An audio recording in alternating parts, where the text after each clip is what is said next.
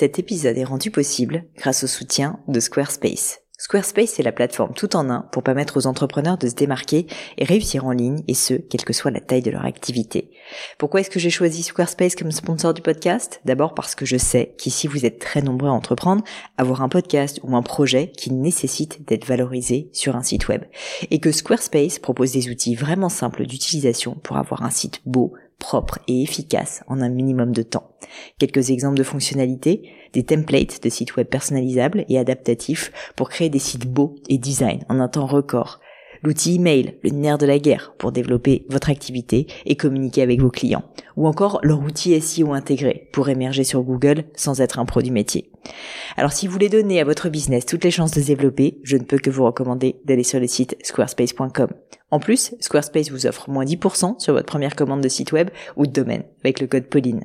N'hésitez pas et rendez-vous sur squarespace.com, code Pauline.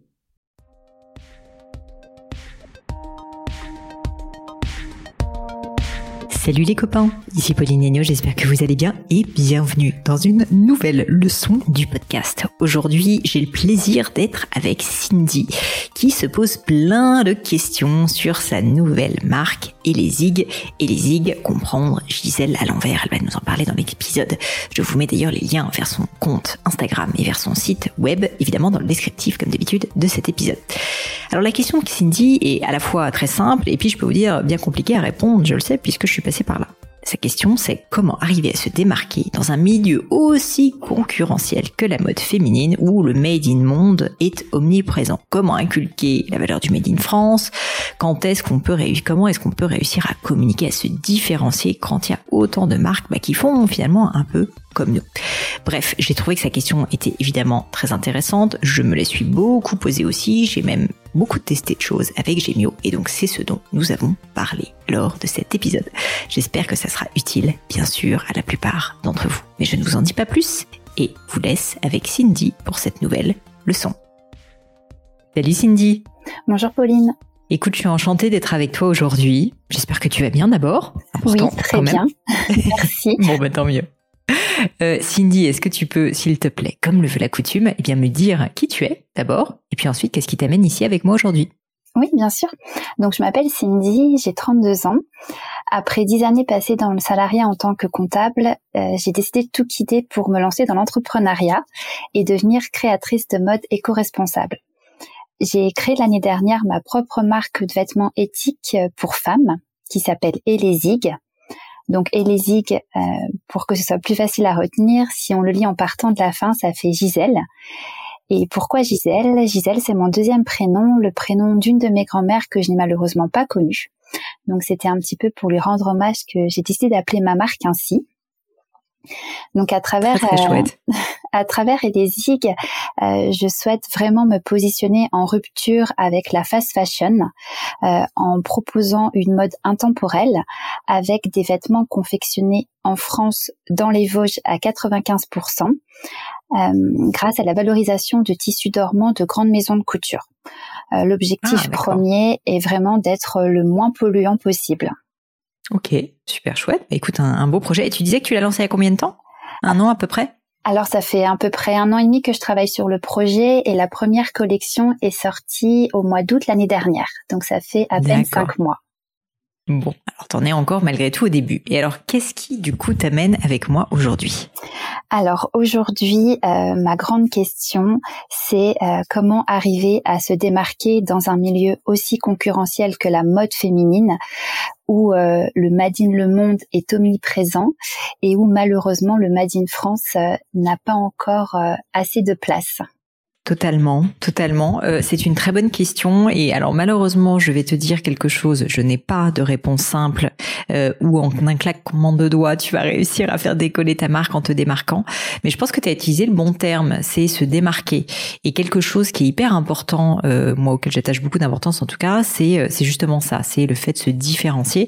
Parce qu'en fait, même si tu vois, toi, toi tu perçois probablement la distinction de ta marque par rapport à d'autres, en fait, il faut vraiment que ça soit hyper perceptible pour les clients parce que c'est ça d'une certaine manière qui va faire qu'ils vont se rappeler de toi.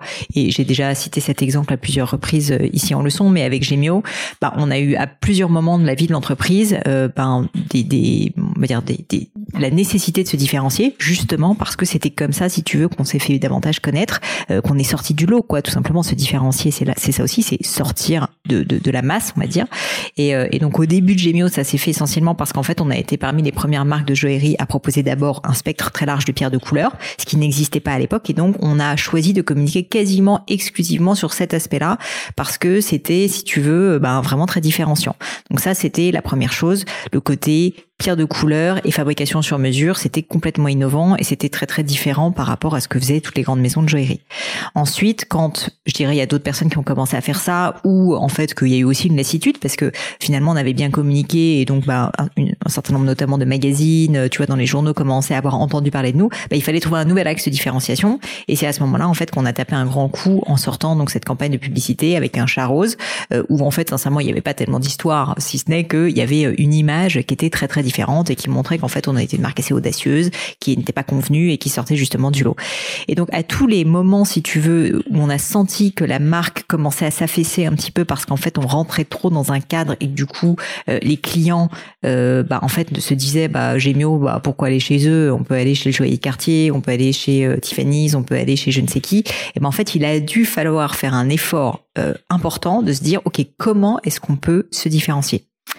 Et toi, dans ce que tu m'as dit, euh, il y a certainement plein d'éléments de différenciation, mais en fait, il faut que tu en choisisses un qui sera pas forcément l'élément si tu veux que tu vas pousser toute ta vie d'entreprise. Hein. faut que tu gardes en tête que peut-être que dans deux ans, trois ans, ça sera plus celui-là. Mais pour le lancement, faut que tu dises, ok, c'est quoi le plus grand marqueur de différenciation sur lequel en fait il faut que j'insiste à mort pour que ça soit très très perceptible euh, au niveau de ma clientèle? Parce que par exemple de dire que tu une marque éco-responsable ou éthique. Euh, peut-être que c'était différenciant il y a quelques années, mais aujourd'hui la réalité c'est que ça ne l'est plus, puisqu'en fait la plupart des marques essayent de le faire. Alors après on peut débattre, se dire ah bah ils le font pas vraiment et tout, ça c'est un sujet, tu vois. Mais la question c'est de se dire d'un point de vue de la perception client, qu'est-ce qu'ils se disent? Bah ils se disent une marque éco-responsable, il y en a 150 000, pourquoi est-ce que j'irai chez celle de Cindy? Et donc en fait il faut que tu trouves un angle qui fait que en fait non, s'ils veulent ce que tu vas leur apporter parce que tu es la seule personne, c'est unique.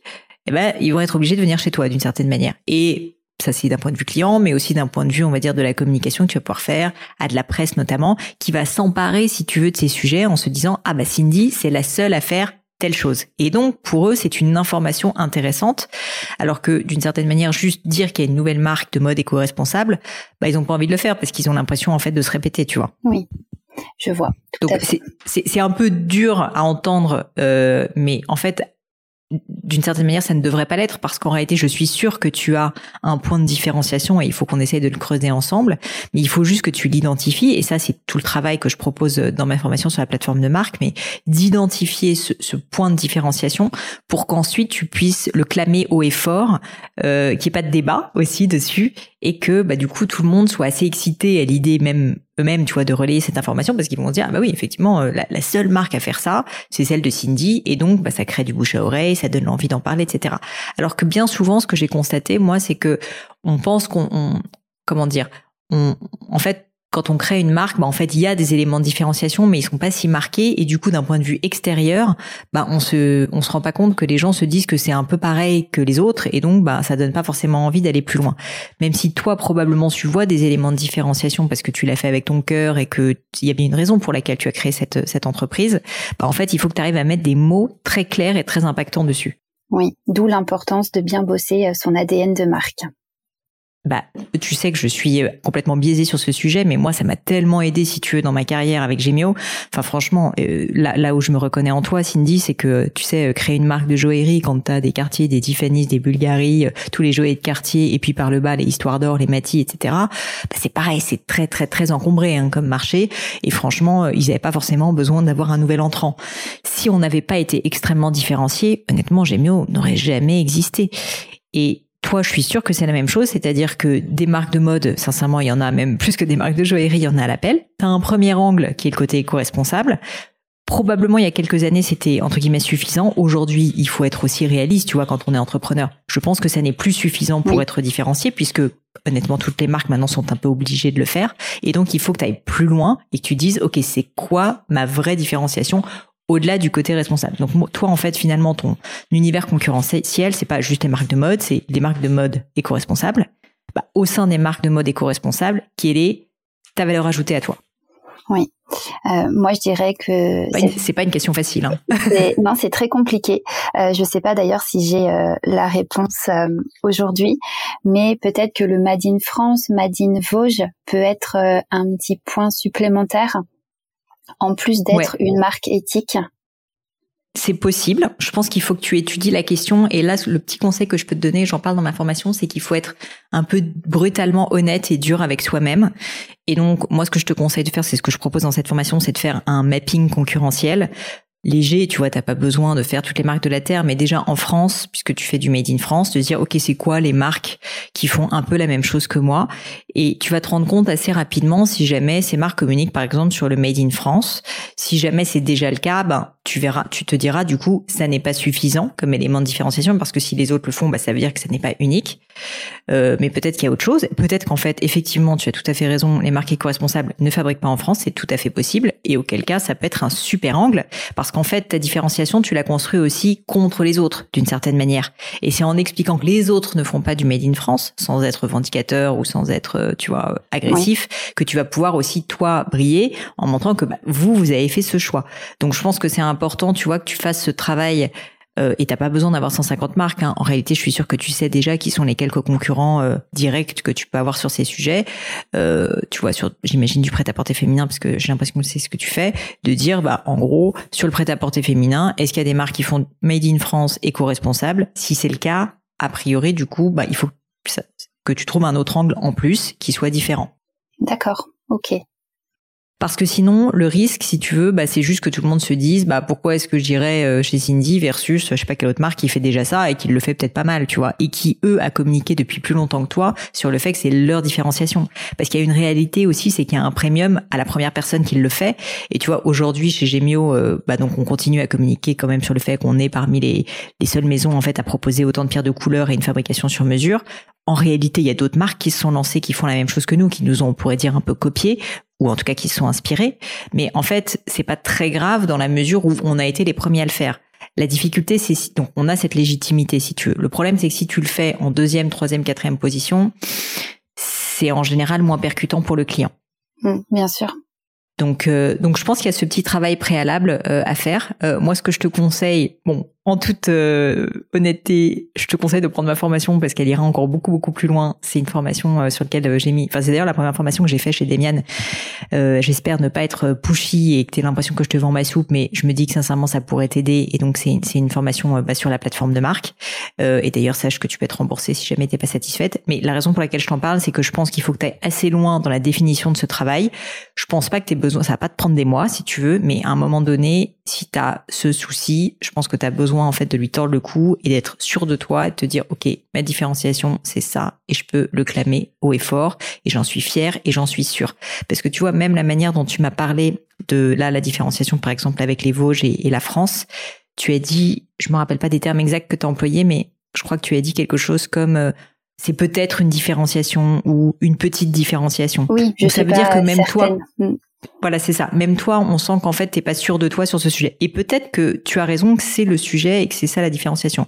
Mais il faut que tu en sois certaine et que du coup, tu puisses le dire, tu vois, avec euh, force et conviction, on va dire. Parce que si même toi, on sent d'un point de vue extérieur comme moi, une potentielle cliente, que t'es pas sûr de toi, ça, se sent euh, imperceptiblement et je peux te garantir que du coup euh, tes clients vont le sentir aussi, ça va se sentir sur les réseaux sociaux. Enfin, tu seras pas alignée et à l'aise, euh, à moins que tu sois menteuse, mais je pense pas que ça soit ton cas. Donc du coup, du coup, je te conseille plutôt de le travailler un peu plus, d'être très à l'aise, très sûr de toi et de pouvoir le clamer si tu veux sans arrière-pensée.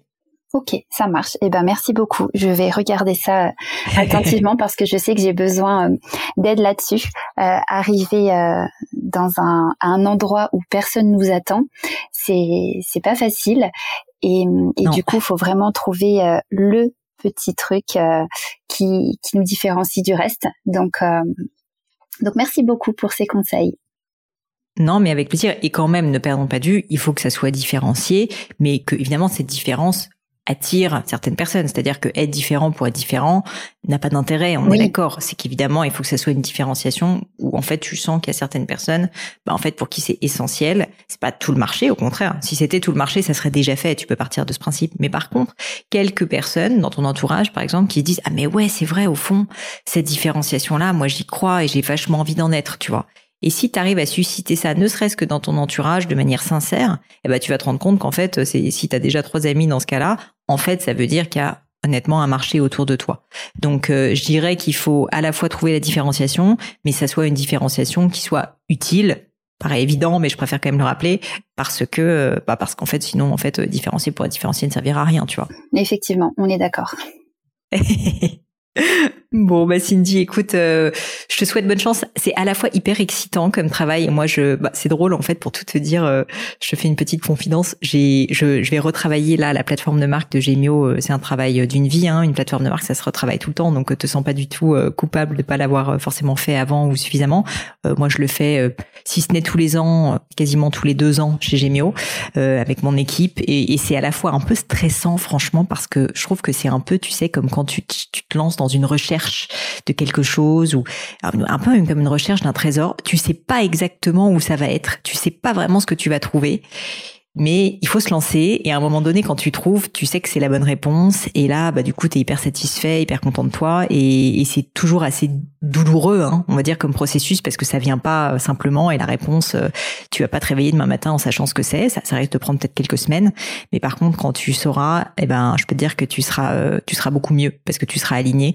Donc un petit travail pas évident, mais mais qui vaut la peine d'être fait. Et puis surtout, comme je suis assez convaincue, si tu crées une marque, c'est un travail que tu vas devoir renouveler à plusieurs reprises, c'est normal parce que ta marque va évoluer, que le marché évolue.